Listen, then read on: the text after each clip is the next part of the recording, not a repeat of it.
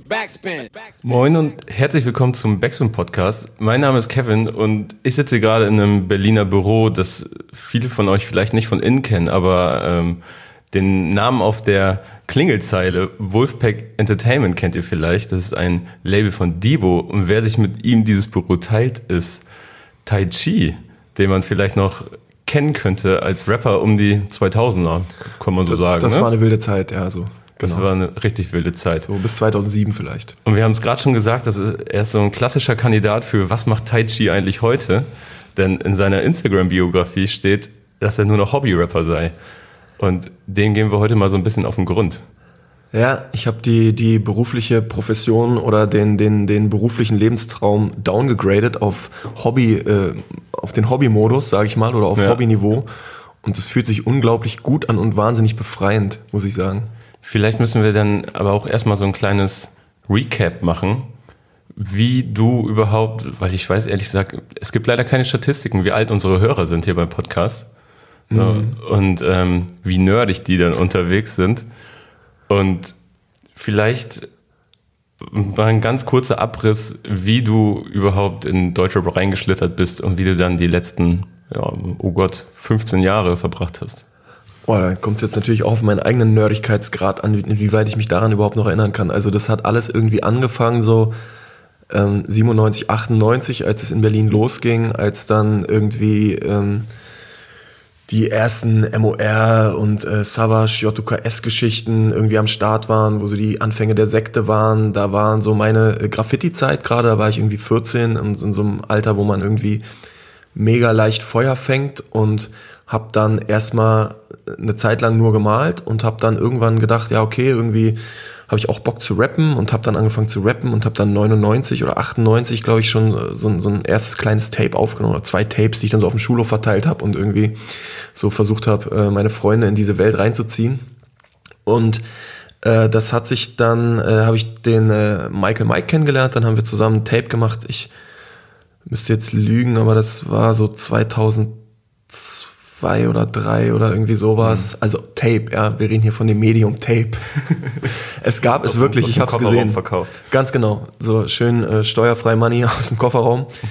und äh, ja, nee, das äh, so hat das alles angefangen und dann ähm, habe ich da irgendwie, ja, hat sich das so so so fest oder ich habe mich darin festgebissen und hatte einfach mhm. unfassbar Bock da irgendwie ähm, was zu reißen und irgendwie einfach Musik zu machen und habe dann in jährlichem Abstand, ich glaube ab 2004, da kam mein erstes Album, äh, dann auf CD. Das war natürlich auch ein krasses Highlight, so wow, krass CD. Auch ein fast vergessenes Medium. Tatsächlich mittlerweile, ja.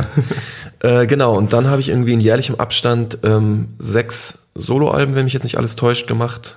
Und ähm, dann so ein paar Mixtapes und mhm. so, also irgendwie insgesamt so zehn CDs, die ähm, dann aber das letzte offizielle Tai Chi-Album, sage ich mal, kam wirklich vor zehn Jahren, 2008. Und, ähm, ja, 2015 war da unter deinem bürgerlichen Namen, kam das raus, glaube ich. Ne? Genau, das hatte ich aber auch alles 2013 schon geschrieben und das kam dann 2014 oder 15 kam das raus. Ich glaube sogar erst 15, Anfang 15 kam das raus. Da habe ich nochmal so ein Projekt unter meinem eigenen Namen gemacht, mhm. wo, wo, was dann auch wirklich inhaltlich sehr verkopft war und sehr, wo ich mir extrem viel Gedanken gemacht habe und ähm, ja, unter bürgerlichem Namen, ne, machen wir uns nichts vor. Das ist äh, aufmerksamkeitstechnisch natürlich so der absolute Todesstoß, den man ja. sich erlauben kann. Und, ähm, Wobei du da ja auch nochmal so eine gute Promo-Rutsche auf jeden Fall mitgenommen hast oder es zumindest das ganze Spiel nochmal mitmachen wolltest. Ne? Also ich habe gesehen, du warst bei Dislike und so weiter. Stimmt, ja. Größte Nase im Deutschrap neben Farid Bank, glaube ich. War ha, hast, hast, du dir gut gemerkt. Aber hast du ja. auch meinen Konter gemerkt? Ich, ich habe ihn vergessen. Aber äh, doch, der war gut. Der war gut, ich kann ne? mich nicht mehr erinnern. Scheiße. Ich habe ähm, gestern Abend geguckt. An der, habe ich nicht irgendwas mit, ähm, an der Nase eines Mannes erkennt man sein und dann, ne? Nee, ich glaube, den hast du nicht gebracht. Ah, der, der wäre auch gut gewesen. Ja, wäre der offensichtlichste gewesen. Aber ich glaube, ja. du hast gut gekontert. Ja, Na, verdammt. Ja. Guckt euch das an.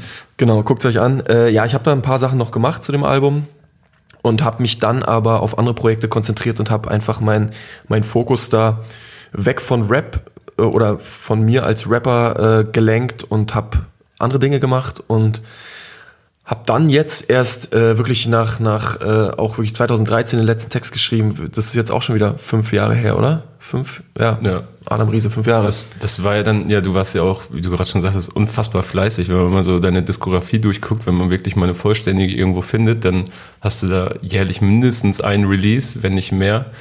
Und hast, glaube ich, auch in vier Jahren vier Alben rausgebracht. Und äh, dann kam ja irgendwann so diese Phase, wo es in Deutschrap nichts anderes mehr gab außer Straße oder Dipset. So 2007, 2008 und alle irgendwie so mega einfallslos waren. Und das war ja dann auch wahrscheinlich so der Punkt, wo bei dir langsam der Gedanke einsetzte, okay, das, das wird so nichts. Ja, das, oder was heißt, es wird so nicht? Das hat mir einfach keinen Spaß mehr gemacht. Ja. So. Das hat, äh, dieser ganze Film, den fand ich auf einmal uninteressant. Und ich habe meine Qualitäten oder die Energie, die ich investiere an anderer Stelle, viel mehr Früchte tragen sehen und, und dachte so, ja, ey, ganz ehrlich so, ähm, das, dann, dann, dann äh, stürze ich mich da rein, so Ja. weißt du. Und so kam das. Hattest du denn jemals das Problem, dass, dass zu der Zeit, glaube ich, sehr, sehr viele Rapper gehabt haben müssen, bei denen es halt halbwegs lief, so, ne, dass sie von der Musik leben konnten und irgendwann kam dann diese Zeit mit MP3-Downloads und die Industrie hat nicht mehr so auf deutschen Rap gesetzt.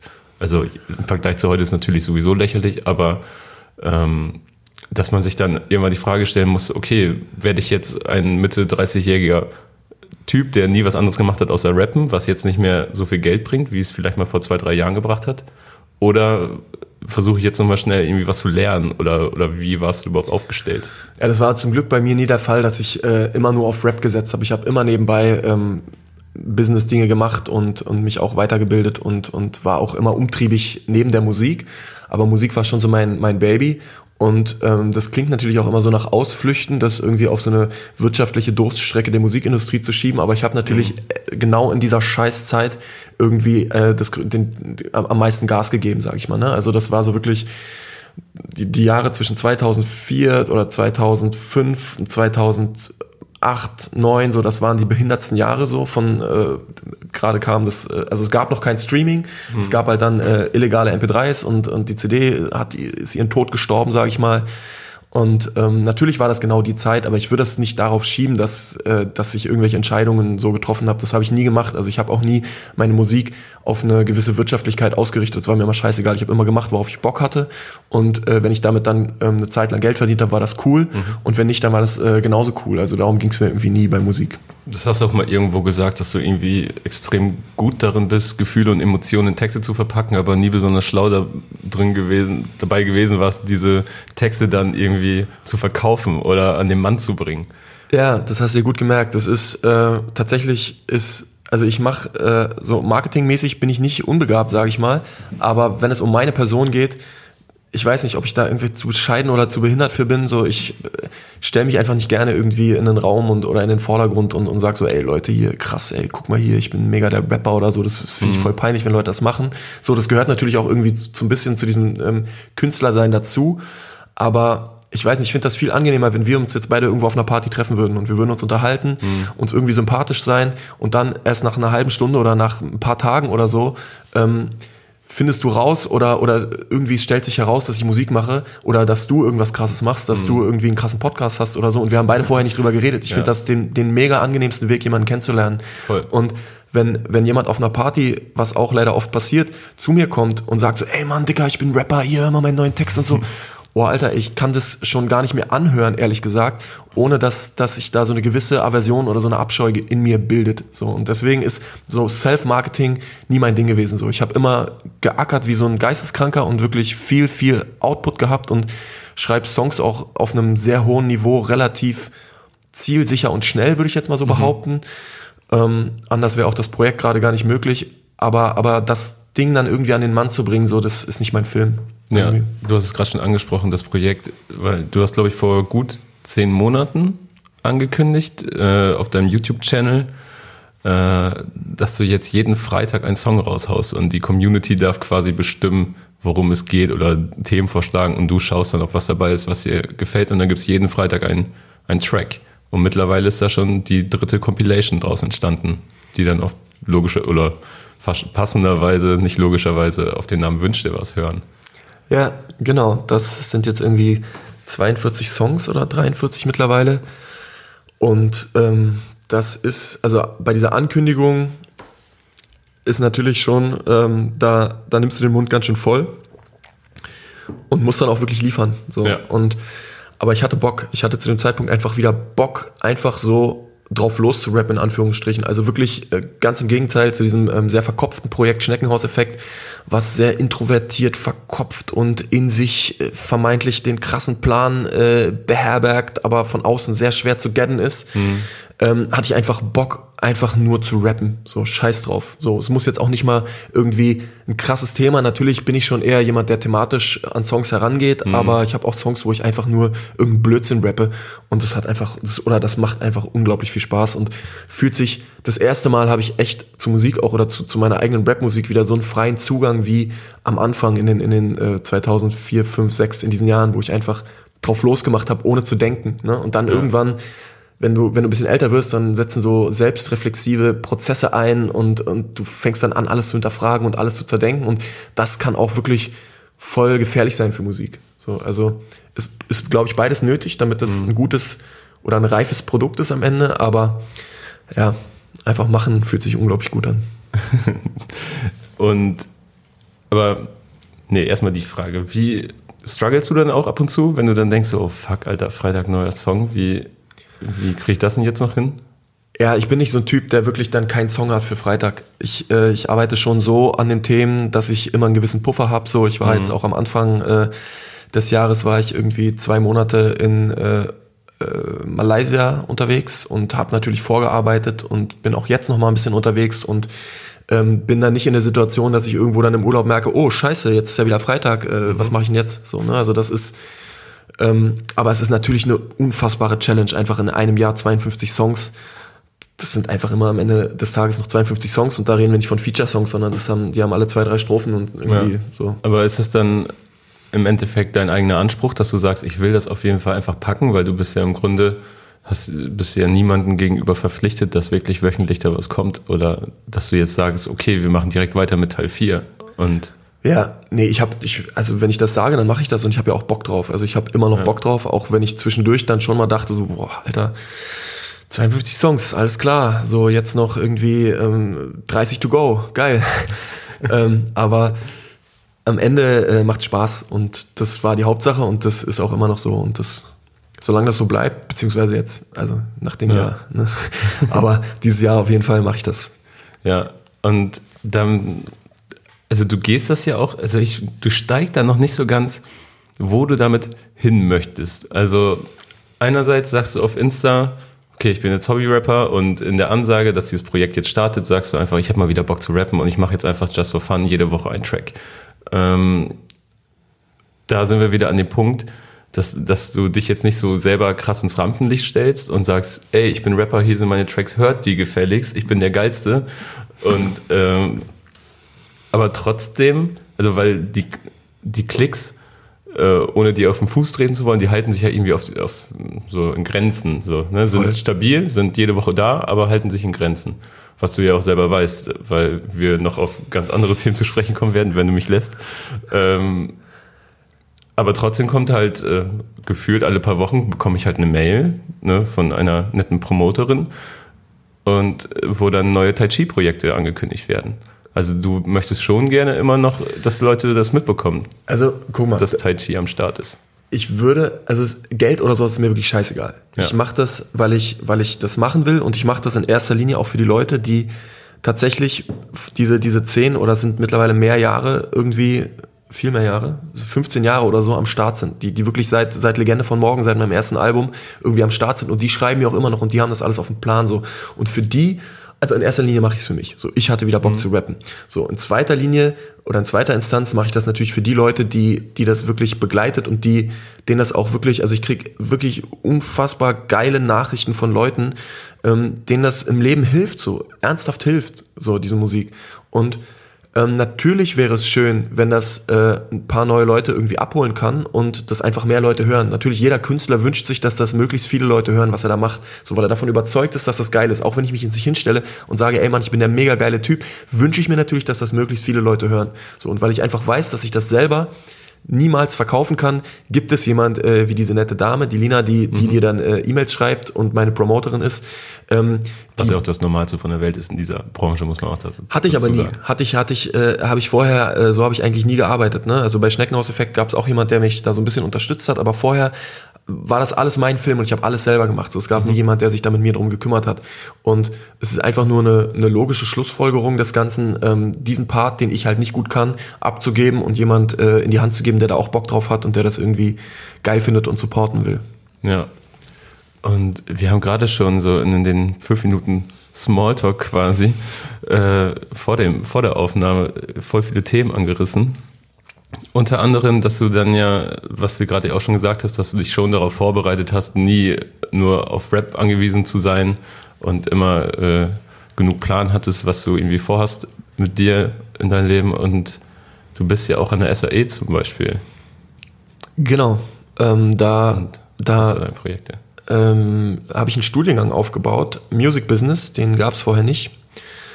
Den gibt es jetzt seit 2004 2015, also 2015 sind wir damit gestartet und das ist ein Studiengang, den ich halt ähm, vor zehn Jahren ehrlich gesagt sehr gerne selber studiert hätte. Mhm. So, also in, in diesem Bereich gab es irgendwie kaum etwas in Deutschland, als ich studiert habe, das ist jetzt aber auch schon 13, 14 Jahre her oder so.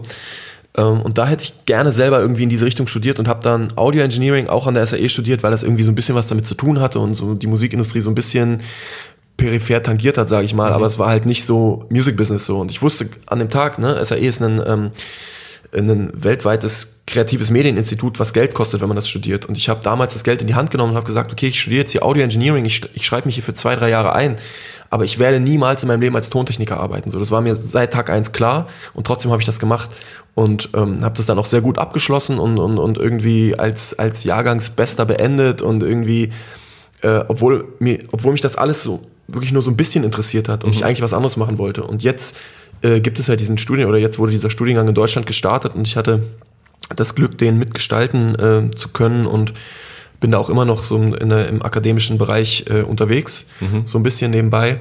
Und äh, das macht einfach Spaß und ist nochmal eine komplett andere Baustelle als das, wo, was ich eigentlich mache. So, ne? Ja, aber bist du dann so auch teilweise so als Dozierender unterwegs oder ja, ich doziere relativ wenig, weil dafür eigentlich keine Zeit ist. So, mhm. ich bin dann eher in der akademischen Konzeption und in der ganzen äh, Planung noch so ein bisschen äh, äh, betreue diesen Studiengang quasi als als als Head Instructor. Das heißt, so ich äh, suche die Dozenten eher aus, guck, ähm, mhm. passt das, macht das Sinn, wie können wir, wo, wo, wo können wir da hin und so. Ähm, das ist mehr das, was ich mache. Ab und zu doziere ich auch, ähm, aber wirklich wenig. Aushilfsdozent. Das wäre jetzt Degradierung meiner selbst, ne? Nee, also ich habe so ein paar Themen, die ich, äh, die ich einfach gerne mache, so, das sind aber wirklich, die kannst du an einer Hand abzählen und den Rest überlasse ich anderen. Ja. Und das, das konnte man ja schon dann so immer ein bisschen beobachten, dass du dann auch immer mehr, du sagst gerade selber, du hast es studiert, aber du wolltest da nie irgendwas mit anfangen. Du bist, hast eigentlich immer so ein bisschen in die Business-Richtung gedrängt. Und äh, wenn man so ein bisschen zu dir googelt, dann findet man da auch so ein paar Sachen raus. Aber ähm, ich weiß, du hast gerade gesagt, du willst es eigentlich klar voneinander trennen, deine Künstlerperson und dein, sagen wir mal, dein, dein bürgerliches Leben. Aber du hast schon ein, zwei Interviews dazu gegeben und zwar ähm, am besten erzählst du einfach mal, wie viel du erstmal erzählen möchtest und dann schauen wir mal, wo das hingeht. Ja, ich will das eigentlich wirklich voneinander trennen. Ne? Also mein, mein, weil das halt auch wirklich beides im, im ähm, Hip-Hop-Kosmos mhm. schwerpunktmäßig stattfindet, so ähm, ich habe Factory gegründet, das ist ein YouTube-Netzwerk, was sich, oder ein YouTube MCN, was sich auf Musik spezialisiert hat, mhm. mit Schwerpunkt Deutschrap. Und wir betreuen halt diverse große Deutschrap-Themen auf YouTube und machen das Channel und Rights Management. Und gerade weil das halt auch ähm, Deutschrap ist und weil ich jetzt auch gerade meine Hobby, Hobby-Moves im äh, Deutschrap-Game gerade mache, ähm, ist mir das extrem wichtig, dass das nicht miteinander vermischt wird oder dass mhm. da irgendwie ähm, ja, also ich trenne das äh, eigentlich an, an jeder Ecke, wo es geht, trenne ich das voneinander. So. Und wenn, wenn, wenn wir jetzt hier beide sitzen und du mich darauf ansprichst, dann wird es natürlich extrem schwer zu trennen, aber klar. trotzdem ähm, ist mir wichtig, dass das äh, ähm, irgendwie klar ist, dass das irgendwie nichts miteinander zu tun hat. So. Das, ja. Also man sieht ja zum Beispiel auch, dass äh, wenn, wenn äh, Factory äh, seine oder ihre die Finger im Spiel hat bei, bei Channels, dann sieht man das ja unten ja auch immer lizenziert durch, steht da, glaube ich. Ähm, was bei deinen eigenen Videos zum Beispiel nicht der Fall ist. Genau, cool, wusste ich gar nicht, stimmt ja, aber wahrscheinlich ist es so. Ja. Ja.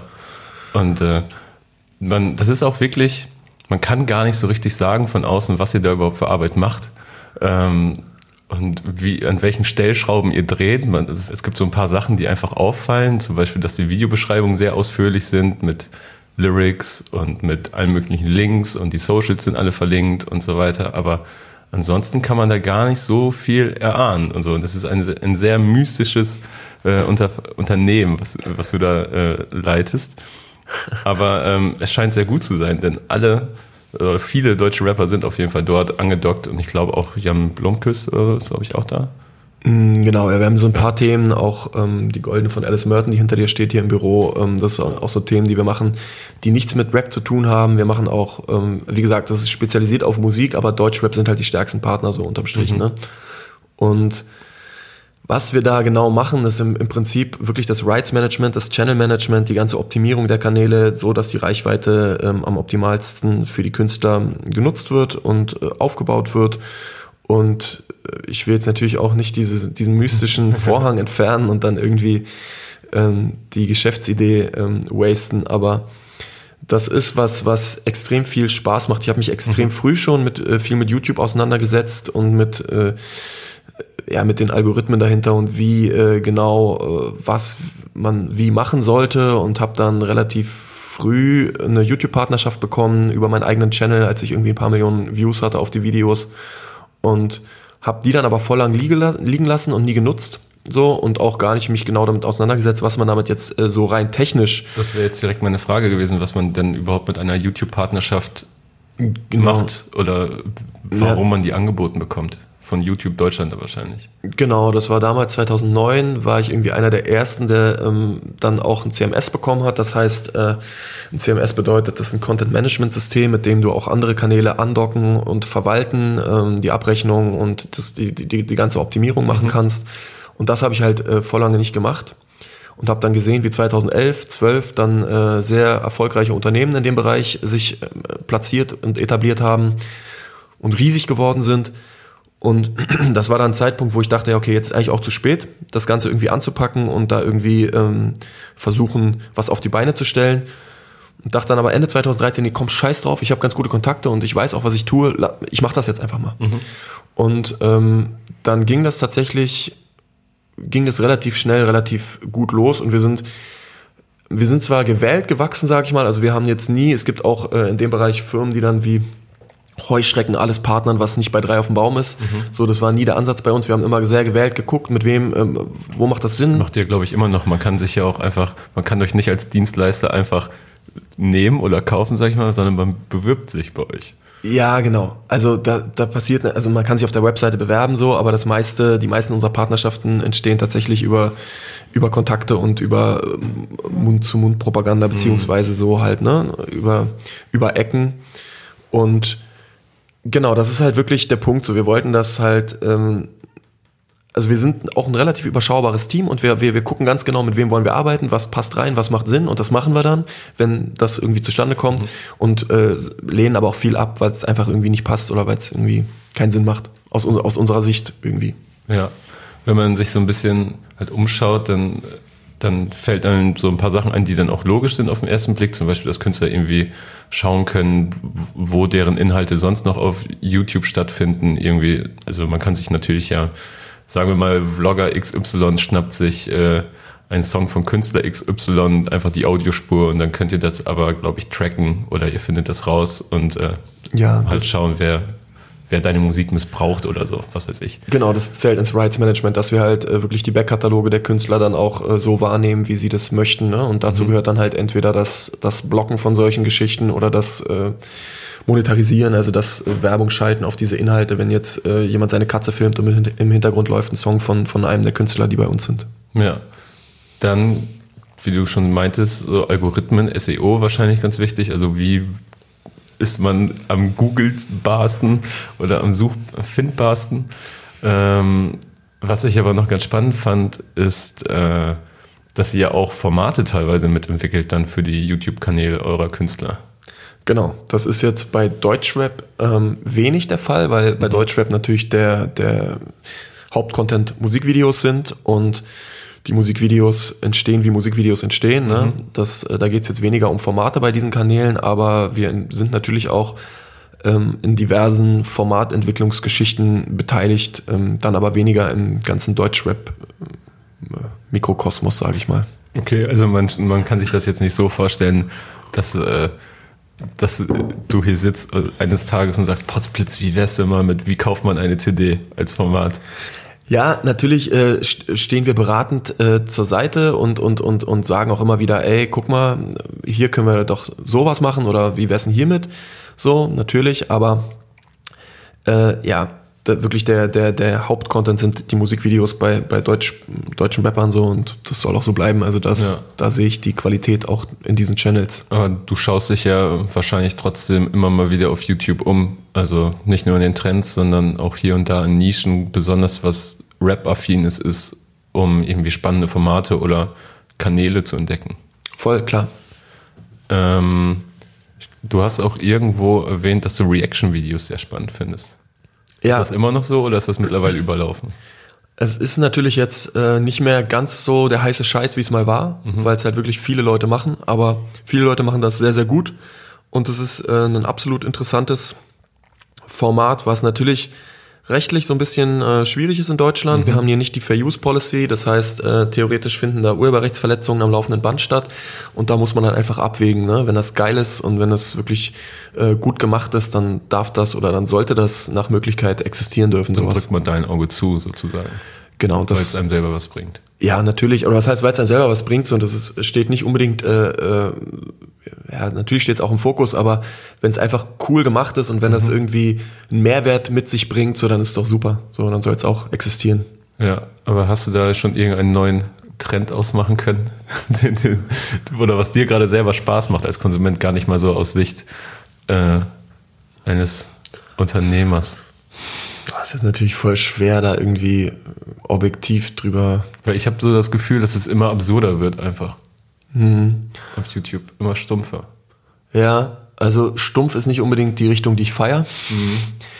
Aber wenn das alles einen gewissen Anspruch hat und einen Mehrwert mit sich bringt, dann finde ich super. Wenn es dann halt in, in eine stumpfe Richtung geht, dann, ähm, dann habe ich da auch keinen keinen Schmerz dabei, sowas einfach wegzublocken und äh, da auch ja, werden wahnsinnig oft angeschrieben von frustrierten Leuten, die, ähm, die sich, die dann sagen, ey, wieso, ich habe doch die CD gekauft, warum, warum darf ich jetzt hier nicht äh, das Video äh, hochladen, damit, wo ich dies, wo ich äh, XY oder das und das und dies und jenes mache. die Musik doch gekauft. Ich habe die Musik doch gekauft, genau.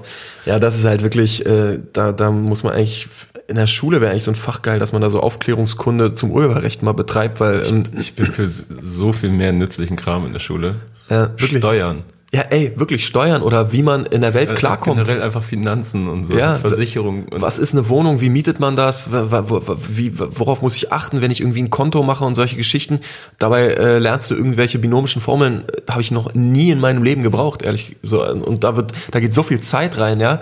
Äh, Gerade für jemand, der jetzt mathemäßig, ähm, ja, keine Ahnung. Also da gibt es wirklich äh, enormes, äh, enorm viel Luft nach oben. Ja. Ähm, weißt du, was mir jetzt gerade aufgefallen ist? Es ist ja Freitag. Hast du überhaupt schon einen Track fertig? Ja, warte kurz. Die kommen immer um 12, 12.45 Uhr. Ich hoffe, er ist fertig. Wir, Okay. wir müssen gleich mal gucken. Schon fertig hochgeladen. Ja, das habe ich. Worum geht's denn heute? Heute geht's, oh, jetzt bringst du mich natürlich äh, In die heute, Bredouille. Nee, ich weiß ganz genau, worum es heute geht. bist schon vier Wochen weiter, weil ein Track, der noch in der Mache ist. Im Kopf äh, bin ich tatsächlich schon wieder an ganz anderen Baustellen als äh, an der heute fertiggestellten beziehungsweise heute veröffentlichten. Und heute geht es, wie so oft äh, bei mir, um, ähm, um eine verlorene Liebe oder um äh, Herzschmerz. Ne? Das ist so wirklich eins meiner zentralen Themen, Ja. äh, womit ich mich immer wieder gerne auseinandersetze und was, was mir auch einfach liegt, wo ich, wo ich gut abliefern kann in dem Bereich. Und da geht es heute um die eine von tausend, die vielleicht dann doch nicht die eine von tausend ist und man lieber die 999 anderen mal ausprobieren sollte. Ja, ja, vielleicht auch das mal. Also, was ich auch wirklich. wenn Also nicht so- alle, sondern eine davon. Jetzt, wenn man- ja. wenn man oder, oder alle, optional alle. Viel Spaß.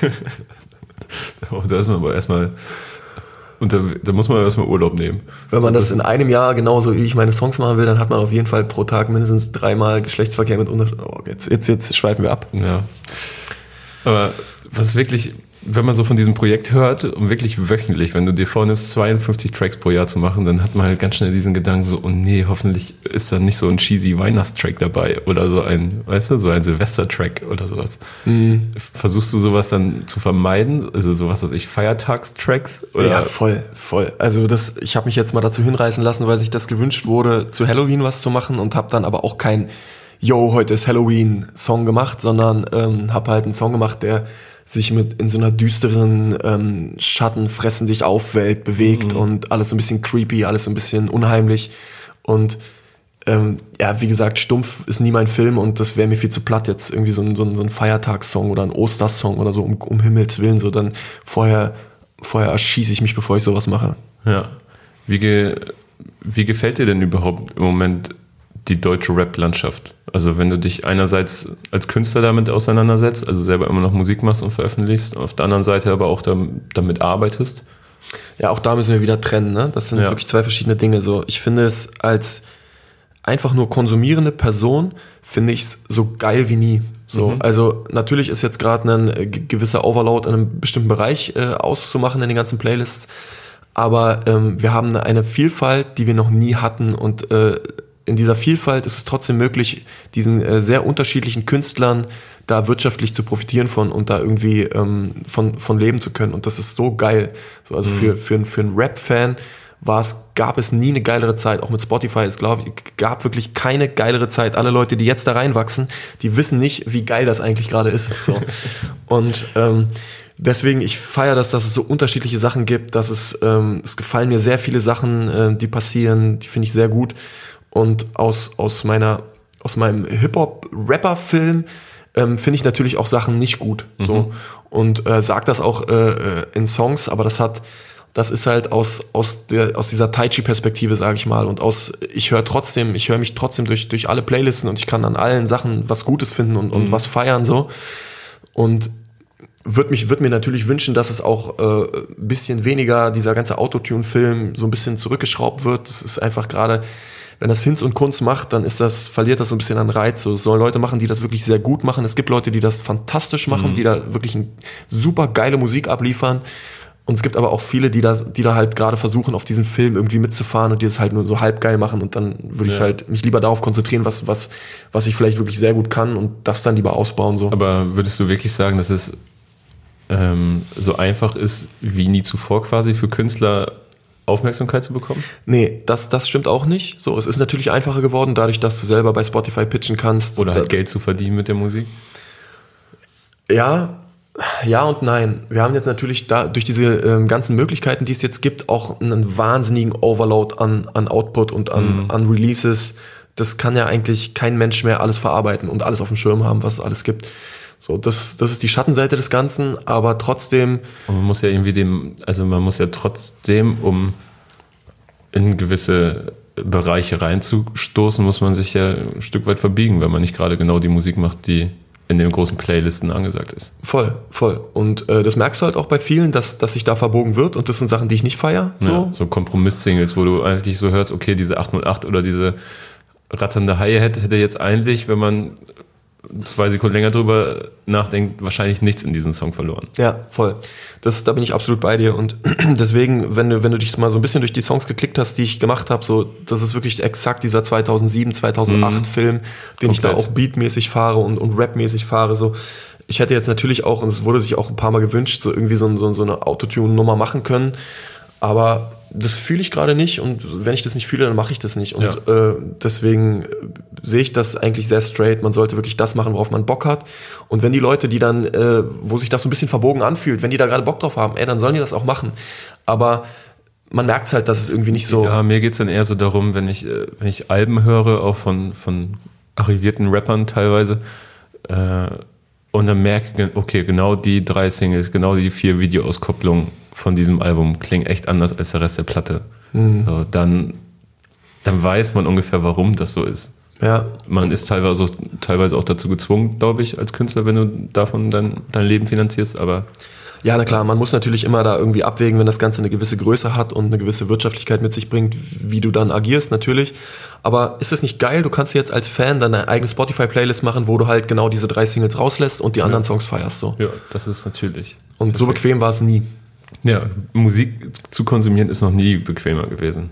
Noch Voll. nie einfacher. Ja, schöne, eigentlich schöne Schlussworte. Und, Sind wir äh, schon soweit? Ja, wir sind schon bei 35 Minuten. Also ich habe ja noch, ähm, oha, 1 Uhr. Ich, hab, ich treffe mich noch mit äh, zwei anderen Leuten heute Ja. in Berlin.